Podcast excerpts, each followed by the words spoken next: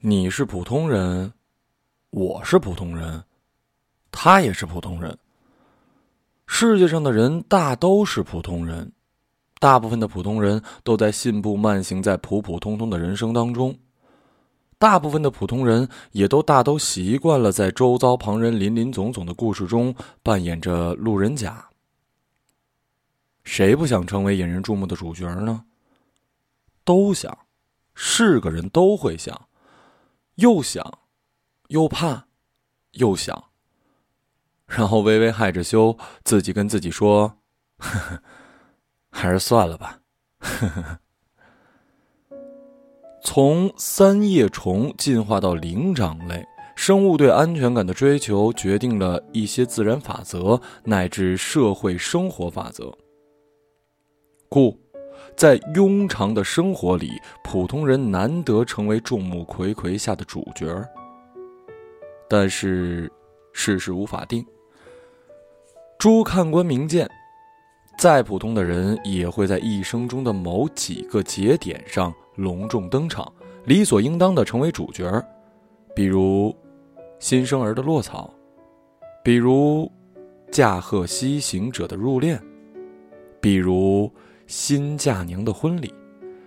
所以，满月酒很重要，所以，证件照很重要，所以婚礼仪式的酒店预订很重要。伴娘的人选和颜值都很重要，冷烟火和香槟很重要，婚纱是租的，是买的，是长的，是短的，带不带水钻的，有没有面纱的，这些都很重要。严格意义上来讲，婚礼不重要。如果你是封红包、随份子去喝喜酒、闹洞房的话，但。严格意义上讲，婚礼对你我每一个人都很重要。如果你打算结婚的话，你自己的婚礼一定很重要，因为这个世界上谁他妈不是普通人？谁不曾经是个普通人？谁不终将成为一个普通人？因为对于每一个泯然于众的普通人而言，当一次主角很重要。我主持过很多场婚礼，我所有好朋友的婚礼都是我主持的。我乐意去主持，因为可以省下份子钱，不用给红包。他们也都乐意让我主持，因为我随机应变，主持的好，还自备西服领带。二零一二年六月十号，我在云南丽江的大港旺宝酒店给一江湖兄弟主持过一场婚礼。这是一场我永生难忘的婚礼，因为。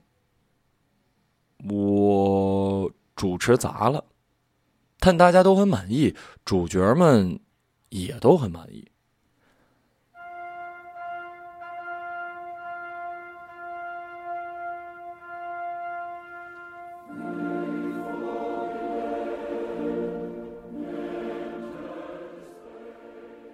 证婚人小松捏着话筒，动情的说。我家三爷三嫂搞破鞋，终于搞成功了。我要疯了！这是我主持过最奇葩的婚礼，这是我见过最二逼的证婚人。奇葩的不仅仅是证婚人，伴娘也一样奇葩。大喜的日子，伴娘出幺蛾子，收完开门红包，还是堵着门，死活不让进，非说之前没有正式求过婚，非要新郎隔着防盗门补上。喊不够一百声“我爱你”，绝不开门。新郎周三儿是个老实人，老老实实的单膝跪地，一声接一声的说：“嫁给我吧，我爱你。”他说一声，门里的伴娘就数一声，数到八十多声也不肯开门。哼，怎么着？还真要数个整数啊？门外接亲的伴郎们已经开始敲门了。门里的姑娘不紧不慢地数着九十一、九十二，数到九十七声“我爱你”时，门咣当一下开了，闪倒了一大堆伴郎。白衣飘飘的新娘子扶着门，抹着眼泪又哭又笑，满脸放炮，眼泪顺着手指头往下滴的，假睫毛眼瞅快要被冲掉了。隔着一堆东倒西歪的伴郎，周三傻呵呵的乐：“老婆，你别哭了。”还差三声就数完了。他单膝跪着，认认真真的喊：“嫁给我吧，我爱你。嫁给我吧，我爱你。嫁给我吧，我爱你。”新娘子伸把手把他薅起来，另一只手冲屋里挥舞。她带着哭腔说：“值了，这他妈是周三第一次对我说我爱你。”哎呀呀呀，老婆，不哭好不好？不哭好不好啊？他一边说着，一边摊开手给她擦眼泪儿，一不小心把假睫毛给蹭了下来。伴娘们冲上来，七手八脚的粘假睫毛。新娘子睁一只眼闭一只眼，对着法定夫君说：“好，不哭。你肯对我说这么多遍我爱你，我以后都要笑着。”新娘子掐着腰仰天大笑，刚粘了一半的睫毛，又被扯了下来。我就从来没见过这么奇葩的新娘子，哼，她还真是说到做到。接下来的整场婚礼都一直在笑。理所应当的娇羞端庄，她全忘了，只是一味兴高采烈的笑，像吸了，像吸了笑气一样。按照规矩，新娘子一登台，司仪一般要问新娘子跟我们分享一下现在的心情吧。常规的回答呢是好幸福或者好激动，唯独他不按章法出牌。我的问题刚问出口，他立马扭头看着新郎周三说。呵呵，你是我的了，你这辈子都跑不掉了。一边狂笑，一边还伸手捏了个拳头，给了周三一拳，结结实实的倒在了肩膀。呼，头回见这么豪迈的新娘子，也是头回见这么娇羞的新郎。新郎周三红着脸，娇羞的回答：“老婆，我不跑。”没错，娇羞。我的脑子不够用了，这他妈都什么世道啊！婚礼还是要继续的。优秀的主持人大兵打起精神问周三：“这个新郎说说看哈，你是靠什么手段打动了这么美丽动人的女人啊，让她乐意心甘情愿的陪伴你一生啊？”其实这问题呢，怎么回答都成。一般人愿意幽默一下或者深情一下，大可自由发挥，走个过场就行了。嗯，但我忘了，新郎周三儿不是一般人。我忘了周三儿是一较真的老实人。他张着嘴想了一会儿，紧张的看着我说：“我我用什么手段？呃呃，我我我我这个我我我我我忘了。”台下几百人盯着呢，你丫忘了？这是谁的婚礼啊？这是，怎么还有自己砸自己场子呀？到底是你娶媳妇儿还是我娶媳妇儿啊？你闪死我吧！啊，你让我这么一优秀的主持人怎么接活了？还，我头发都炸起来了。咬人的心肯定有，还没等张嘴圆场，手中一空，话筒被人抢走了。新娘子把话筒抢走，兴高采烈的说：“我记得，我记得，我来说，我来说。”我快哭了。这是婚礼现场还是知识竞赛的抢答现场啊？啊，好吧，那你说吧。他有一次对我说：“虽然我没钱，但我只要有一碗稀饭，一定会分你一大半。”我虎躯一震，菊花一紧。哎呀，好了好了好了，终于拨乱反正，步入正轨了。多感人一句话呀！整场婚礼浪漫感人的基调。还是有希望实现的。一个优秀的主持人最宝贵的特质就是学会倾听，然后抽丝剥茧、顺杆爬，机会电光火石，稍纵即逝。我火速跟进，凑过脑袋去张嘴插话：“爱侣喝稀饭胜过吃海鲜，有道是友情饮水饱啊。”新娘子，还记得你身旁这男人是在哪次花前月下对你说的这句话吗？兴高采烈的新娘子兴高采烈的回答：“是我们俩私奔的前夜，他发短信对我说的。私奔？你弄死我好吗？你弄死我吧！一万只羊驼从我的脑袋上踩了过去。给我一块板砖好吗？给我一根绳子好吗？给我一把尼泊尔军用的古尔戈卡狗腿弯刀好吗？私奔，这是婚礼上该有的台词吗？这是哪个次元的桥段啊？屌丝男士都不敢这么演吧？万万没想到都没有这么演过，好不好啊？新娘子手劲儿颇大，我掰不开的手指头拽不回话筒了。大家云手。暗夺了三个回合之后，被他一肘子蹭在下巴上，上下门牙嘎巴一声脆响，舌头，舌头，我的舌头！哎呦，我的天哪！台下几百人看着我，眼泪汪汪的捧着咸乎乎的舌头在舞台上蹦。哎呀，自打一九九九年出道当主持人，什么大风大浪没颠沛过呀？居然会有我大兵 hold 不住的场子，这次的怎一句尴尬了得呀！我边蹦的边喊：“周三，我服了，这是你亲生媳妇儿吗？”舌头肿成了发糕，亲发成了金。周三愣了一下，腼腆的回答：“我我希望他来生也是我媳妇儿。”这都哪儿跟哪儿啊？乌云怎能留住要落下的雨水？眼眶又怎能留得住我掉下的眼泪呢？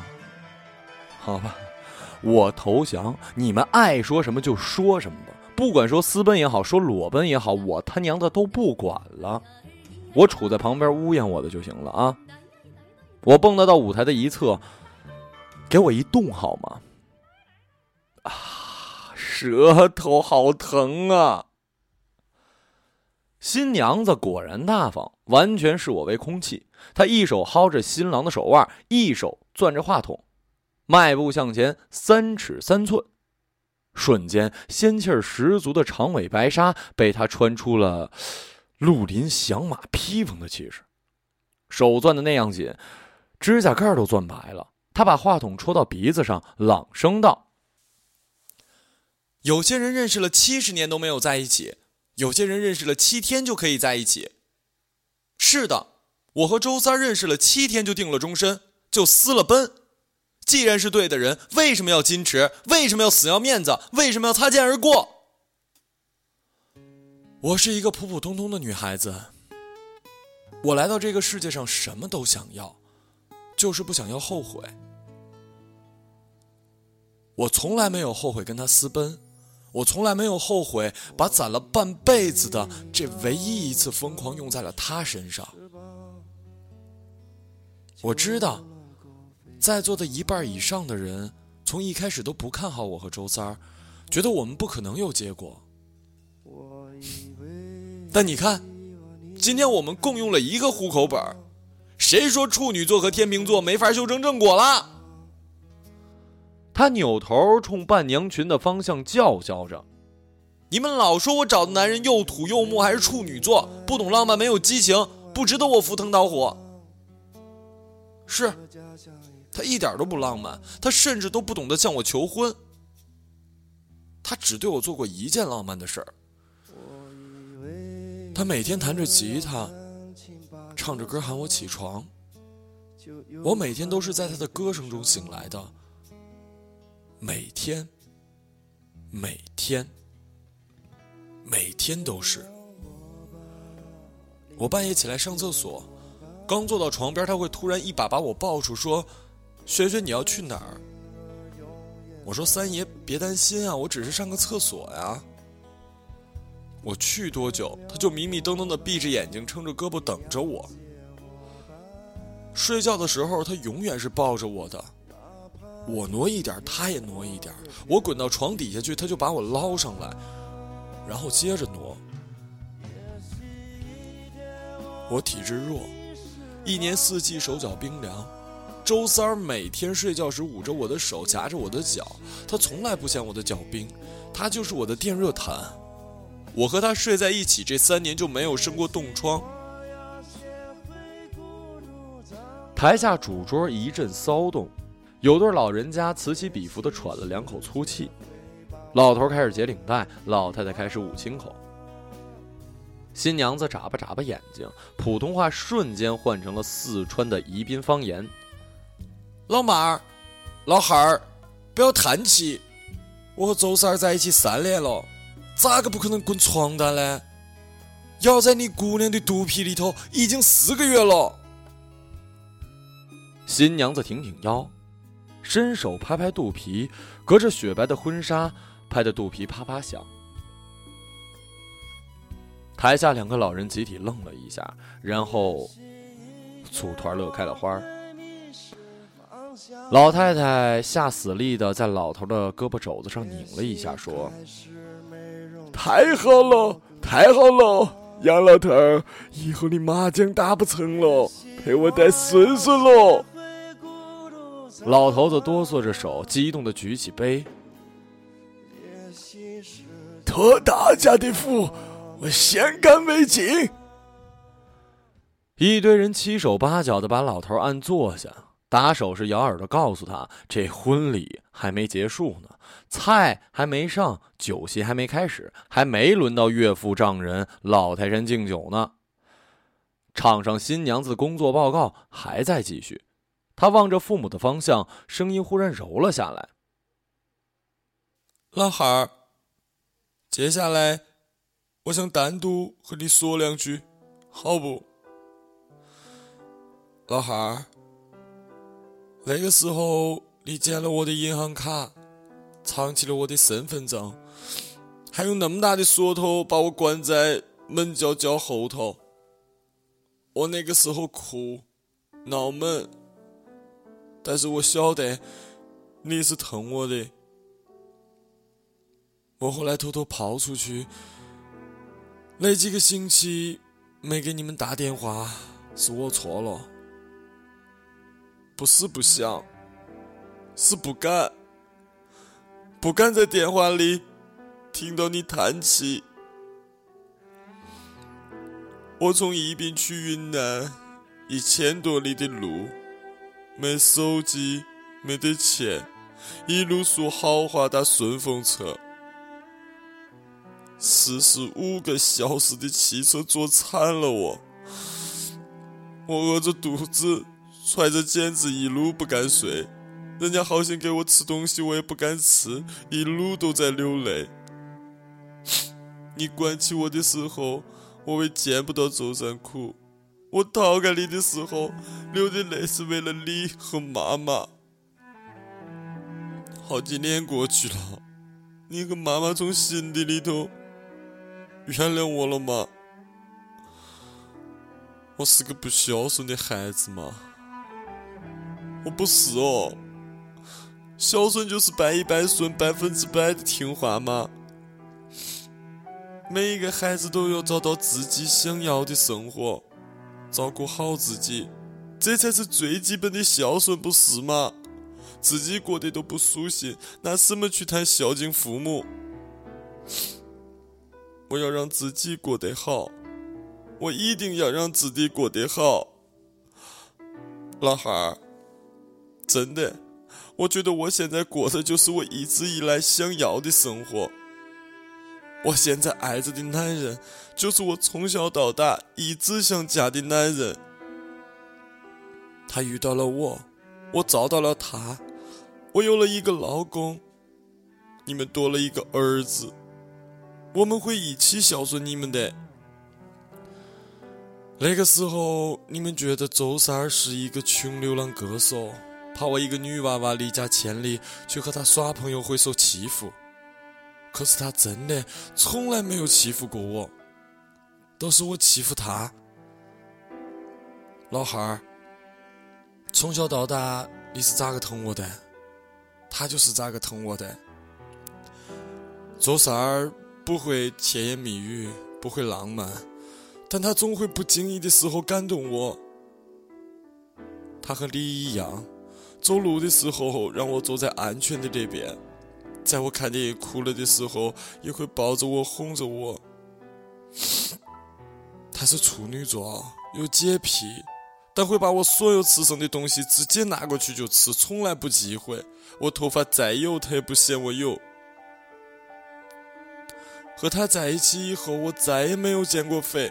我穿什么衣服，他都觉得好看。新娘子顿了顿，目光扫过全场，略带骄傲地说：“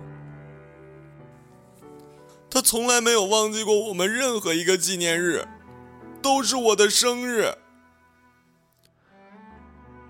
新郎周三儿，今儿个基本就是一摆设，除了娇羞就是憨笑。新娘松开了攥紧他的手，抬到了半空。我以为他又要倒他一拳，没成想新娘只是轻轻的摸了摸周三的脸。新娘望着众人说道：“我们在决定在一起的时候，就已经决定过一辈子了。”好像以前就已经在一起很久了，默契的连我自己都觉得奇怪。刚跟他在一起的时候，是他人生最黑暗的时候，他的前女友骗光了他所有的钱，还有感情，跟别人跑了。他曾经把自己每天关在家，不交流、不吃饭、不出门，只练吉他。陪着他的只有吉他。我们刚在一起的时候，他的生活起居习惯无比的差，经常炒一份洋芋、一瓶可乐就打发了一顿饭。很多受过伤的孩子都喜欢抱着娃娃公仔睡，他那时候喜欢抱着吉他睡。我喜欢他，所以我心疼他，所以我要慢慢融化他，改变他。我买了做饭的工具，每天每一顿做不一样的菜，只要他吃一口，我就开心了。新娘子忽然望着场下某一个角落笑了一下，说：“我经常跟周三说，你要感谢你的前女友，而不是恨她，因为她的离开才成全了我们的相遇。有人说，每个人一辈子都会遇到三个人。”一个你爱的，但是不爱你的；一个爱你的，但你不爱的；还有一个爱你的，你也爱他的。我真心祝愿周三的前女友早日遇到那第三个人。遇不到也别回头了，你不要的我要了，你再想要也要不回去了。我不是在挑衅哈，我也一点不紧张。我们家三爷，现在都是他紧张我。他每天晚上去酒吧唱歌，我都陪着他。他在台上唱歌，我在台下帮忙招呼。每次看到我和别人聊的稍微久了一点，他都会扔过吉他，过来一把把我搂住，说：“哎，老婆，这是你朋友啊，介绍认识一下。”台下一阵哈哈大笑，不少人举起手来向舞台上示意。有人喊：“原来如此啊，真伤人啊！下回喝酒，三嫂记得打一折啊！”新娘子抱拳，团团作揖。我说了这么久，你们没听烦吧？不等众人答话，他歪着脑袋自顾自地说：“烦了也得给我听着。今天是我结婚，我是主角。”连伴娘团都开始鼓掌了。噼里啪啦的一阵掌声之后，新娘子扳着新郎周三的肩膀。双手捧着话筒，看着他的眼睛，一字一句的说：“他们一定觉得我今天很强势，不够女人。我强势也只强势今天一回。我不需要别人懂，只要你懂我就足够了。从明天起，我依旧是那个给你洗袜子、给你炒菜、给你拎吉他的小媳妇儿。”周三张了张嘴。手比划了半天，也没有憋出句话来。他挠了挠头，捧起新娘子的脸，瞄准了，亲了下去。好狠的一口啊！牙磕在话筒上，音箱咔嚓一声惊叫。俩人捂着嘴，看着对方乐了半天，完全忘记了周遭世界的存在，也忘记了我这个处在一旁、舌头手上的优秀的婚礼司仪。我贼心不死啊！猫步上前，试探着想从新娘的手中把话筒给抽出来。我活该，我欠儿啊！人家四目相对，正浓情蜜意呢，看都不看我，抬手一扑棱。这次鼻子、耳朵里“铮”的一声啊，全镇江的米醋都叫我一个人咕咚下去了，从鼻子尖酸到了大拇脚趾头，我捂着鼻子蹦的哗哗淌眼泪，我欠儿，我活该。泪眼婆娑中，影影绰绰的看到那个穿着白色婚纱的姑娘，仰着头面对着她的男人说：“认识你时，我二十二岁，你三十一岁。现在我二十四岁，你三十三岁。可是我却觉得时间一直停留在我们初见的时候。三爷，三爷。”谢谢你娶我。差九岁的爱情，是单数的最大值，也是我幸福的最大值。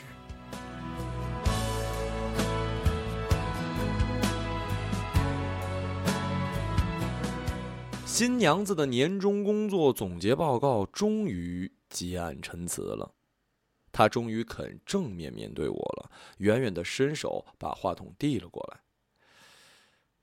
我是接还是不接呀？我舌头疼，鼻子也疼，我我我还是不接吧。可是不接又不好，我还是接吧。我把胳膊伸长了接还不行吗？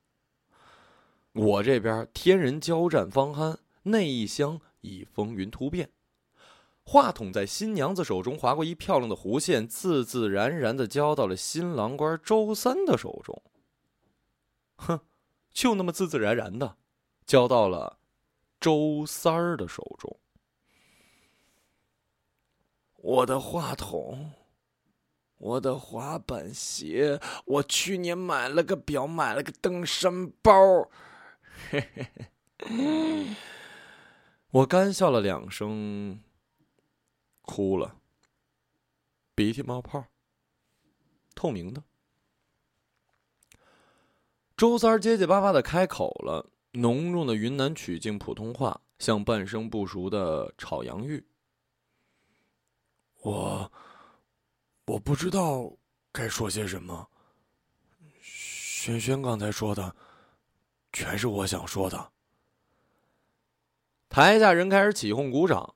小松站在凳子上喊着：“三爷别怂啊！今儿你主角，多说几句，多说几句，坦白从宽，抗拒从严。”周三看着新娘子，新娘子跟着众人一起鼓掌起哄。他呆萌着，咧着嘴笑了一会儿，说：“二零零五年，我辞了高速公路收费站的工作，和我兄弟小松一起出去闯荡。”我们去了成都，带着吉他想当歌手，想靠唱歌安身立命。原本以为外面大城市机会更多，没想到最后连饭都吃不上了。那个时候我们住在最便宜的违建房的顶房里，每人每天两块钱生活费，跑遍了所有酒吧和可以演出的地方。可是别人一听说我们是云南人，就再也不联系我们了。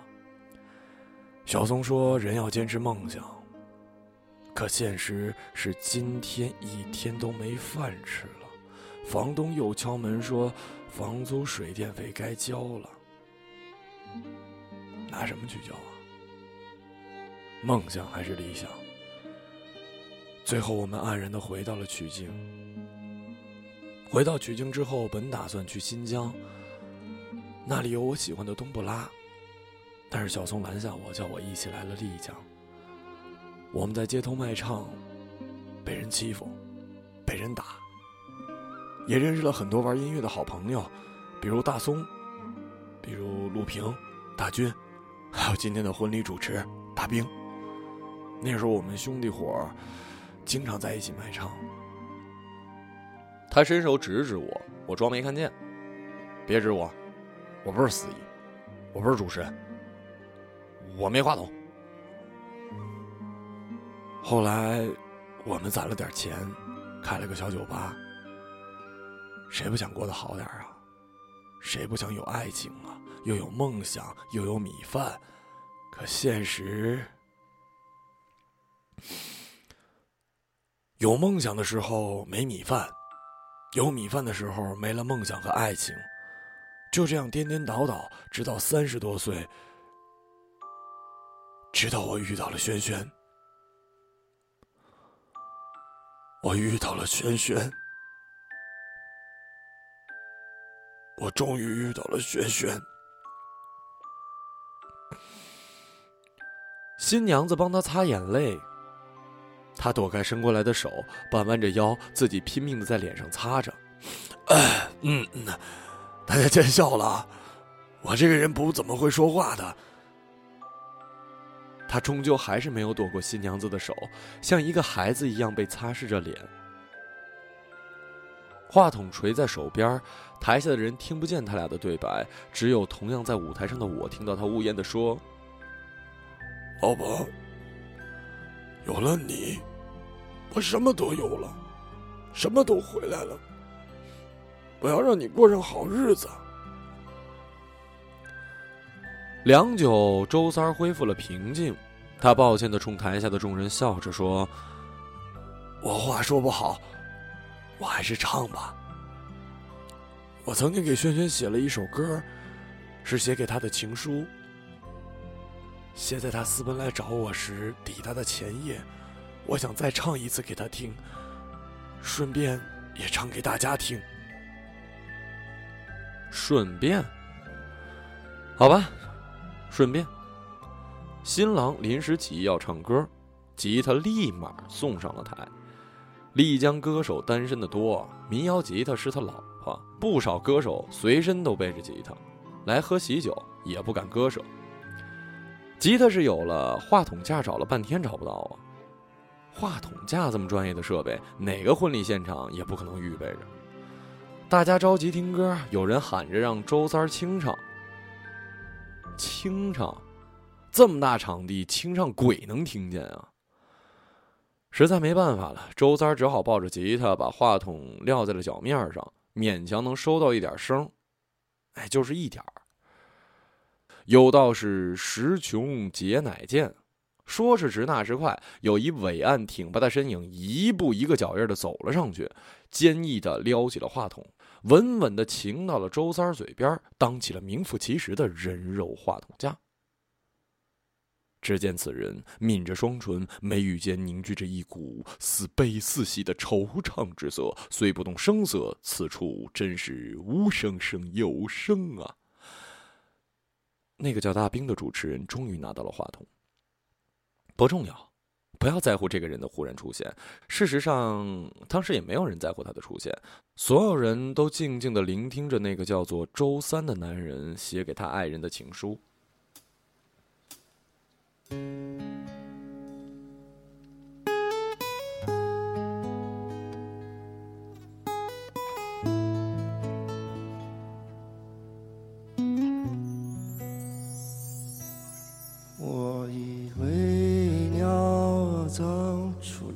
翅膀就能够飞翔。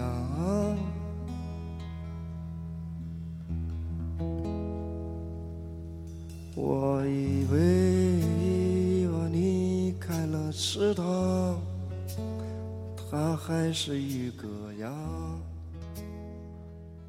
很好听的一首歌。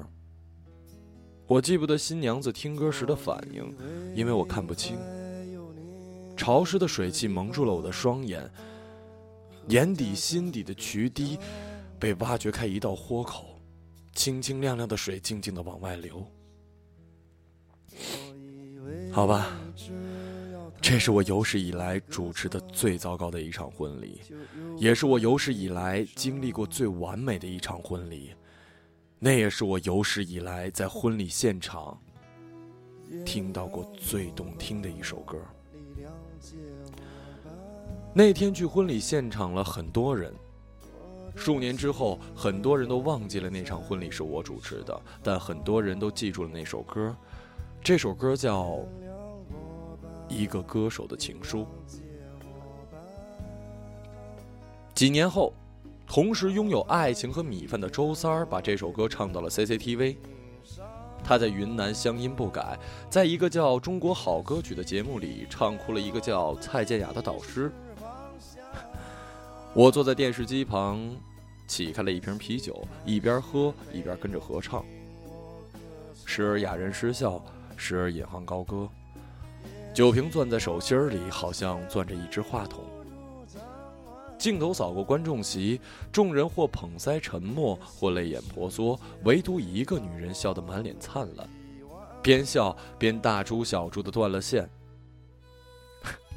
是的，传说中的又哭又笑，满脸冒泡，一边冒泡还一边打着拍子。身为主角，他当然有资格打拍子。这封情书，本就是写给他的。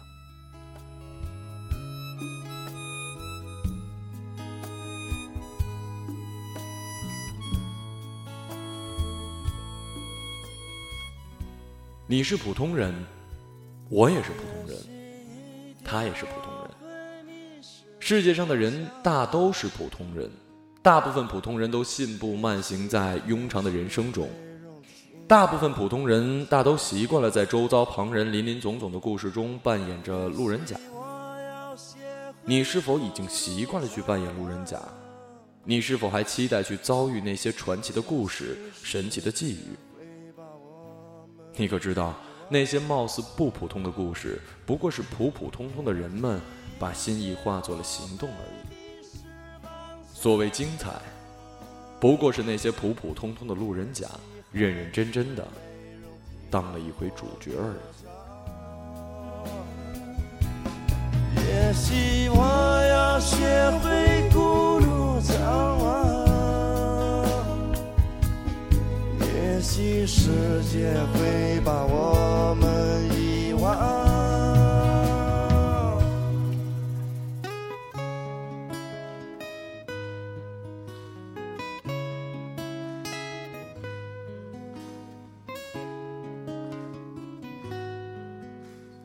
原谅我吧，谅解我。